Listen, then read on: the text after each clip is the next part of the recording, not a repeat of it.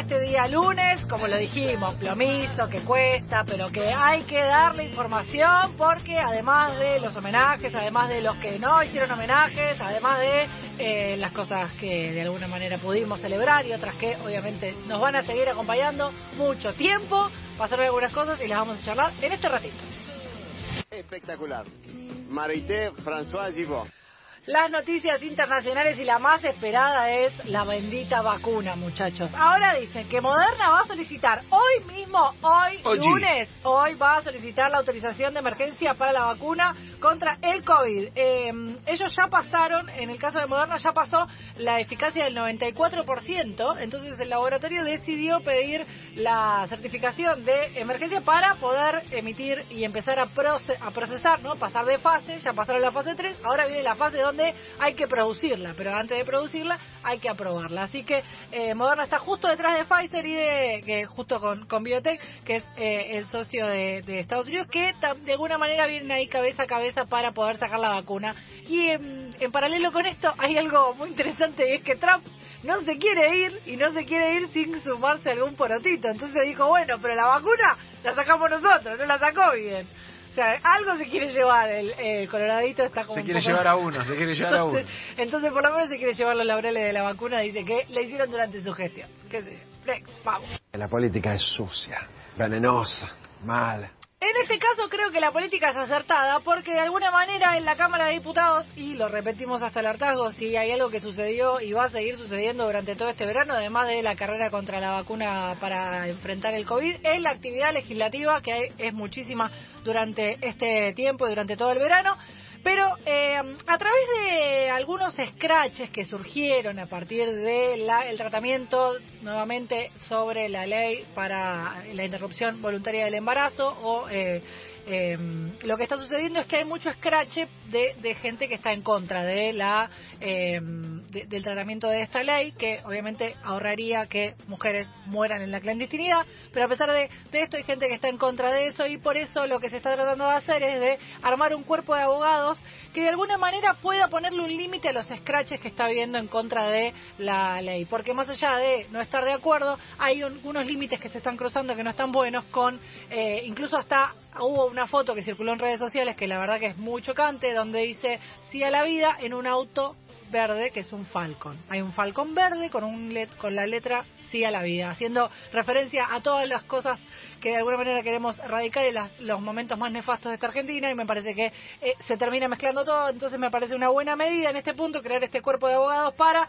de alguna manera penalizar este tipo de ataques para que los legisladores puedan hacer su trabajo sin tener que sentirse amedrentados de esta manera que me parece fuertísimo. Así que una buena medida al menos en este punto. Next. ¿Ustedes son los que se portan bien o más o menos? Eh, a ver, ya nombramos el tema de, de, las situaciones que tienen que ver con el tratamiento legislativo de la ley de la interrupción voluntaria del embarazo. Hay algo que para mí es importante tener en cuenta respecto de cómo nos comportamos nosotros, porque si bien estamos en un nuevo régimen que se llama DISPO, que no es más ASPO, ¿no? que hay que mantener todavía el distanciamiento social, preventivo y, y obligatorio, hasta el 20 de diciembre continúa en vigencia y eso significa que hay un montón de cosas que todavía no se pueden hacer. Por ejemplo, eventos culturales, sociales, recreativos, religiosos, familiares y actividades en general con más de 20 personas en espacios cerrados están prohibidos.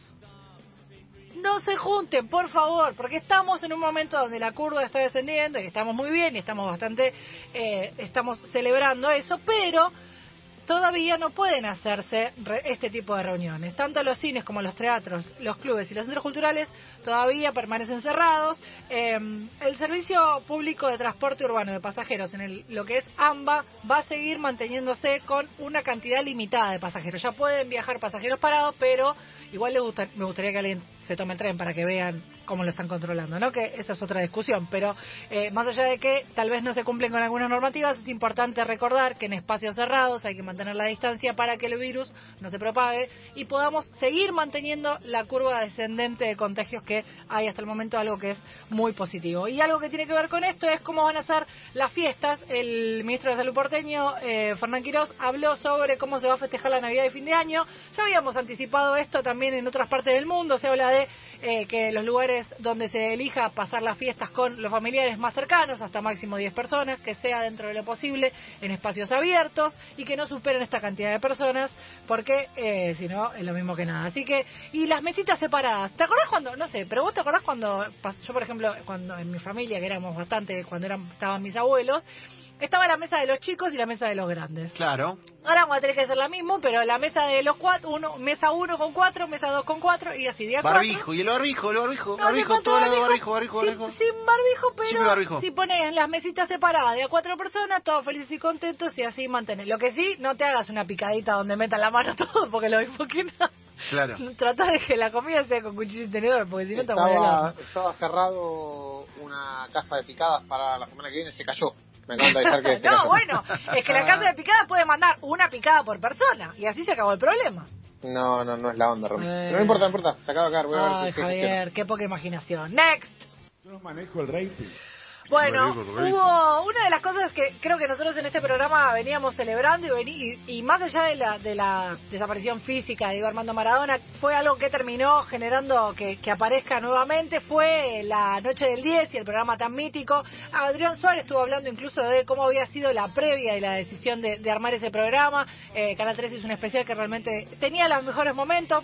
Parece que queda corto. Yo creo que a esta altura no está mal pensar la idea de pasarlos todos completos o de subirlos en alguna plataforma porque realmente vale la pena verlos todos. Eh, pero la verdad que tuvo momentos. En buena calidad, los necesito en buena calidad. Claro, claro que sí. El Es, es para, es para meter una, una maratón. Es para Claro. meter una maratón.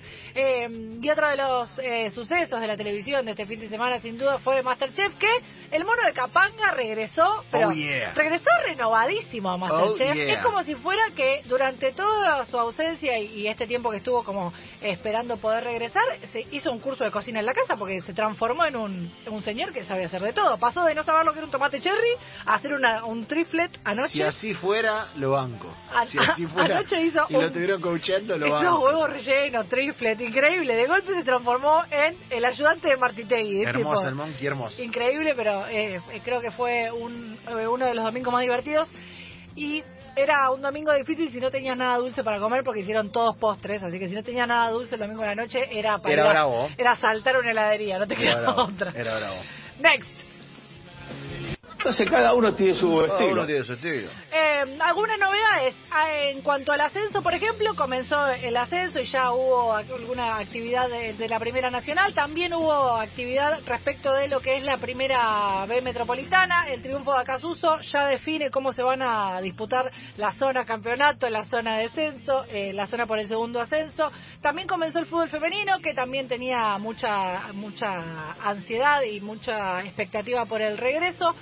Realmente hubo, eh, de la misma manera que fue con, el, con la Liga Profesional de Fútbol, hubo homenajes para Diego Maradona. Casi todas las jugadoras de, que disputaron toda la fecha, que va a terminar mañana, vistieron brazaletes eh, con la con la figura de Maradona y la bandera celeste y blanca. La usaron, la usaron entrenadores cuerpo arbitral y jugadoras eh, en todos los partidos que se disputaron. Lo interesante, hubo televisados, empezó nuevamente a, a- a darle espacio y empezó nuevamente la temporada de fútbol femenino que, recordemos, el campeón del torneo pasado quedó vacante, porque hay algunos que se confunden. Entonces dicen, ah, vale Libertadores Boca porque salió campeón. No, el torneo quedó vacante por la pandemia, Claro. pero como hay que designar un, un representante porque el, el torneo se iba a jugar, ahora se va a jugar en Argentina, pero esa es otra cuenta. Lo importante es entender que el torneo del torneo anterior quedó vacante, no hay ningún campeón y en este momento se está comenzando a disputar este torneo de transición que otorgará una segunda plaza para el campeón de este torneo, eh, justamente para acompañar a Boca en la edición de la Libertadores Femenina que se va a hacer en marzo del 2021 en la Argentina. Eh, ¿Hasta aquí? Diga. No, yo quería decir que de todas las de todas las que discutimos del fútbol argentino, la de la Primera Nacional me parece la más injusta de todas. Que, Es- que- que- es un que golpe- Chicago, que fue uno de los peores equipos de la temporada, ¿eh? y lo digo por cuenta propia, tenga posibilidad de ascender si gana la, la- la- su zona, que es la zona abajo, que encima juega contra los equipos que peor anduvieron. Es decir, los mejores que fueron los que más mérito hicieron juegan contra los mejores. Me parece un descabellado, Es- pero de principio a fin. No hay ninguna posibilidad de justificar eso. Es muy extraño tratar de entender cómo se, o sea, cómo se deciden.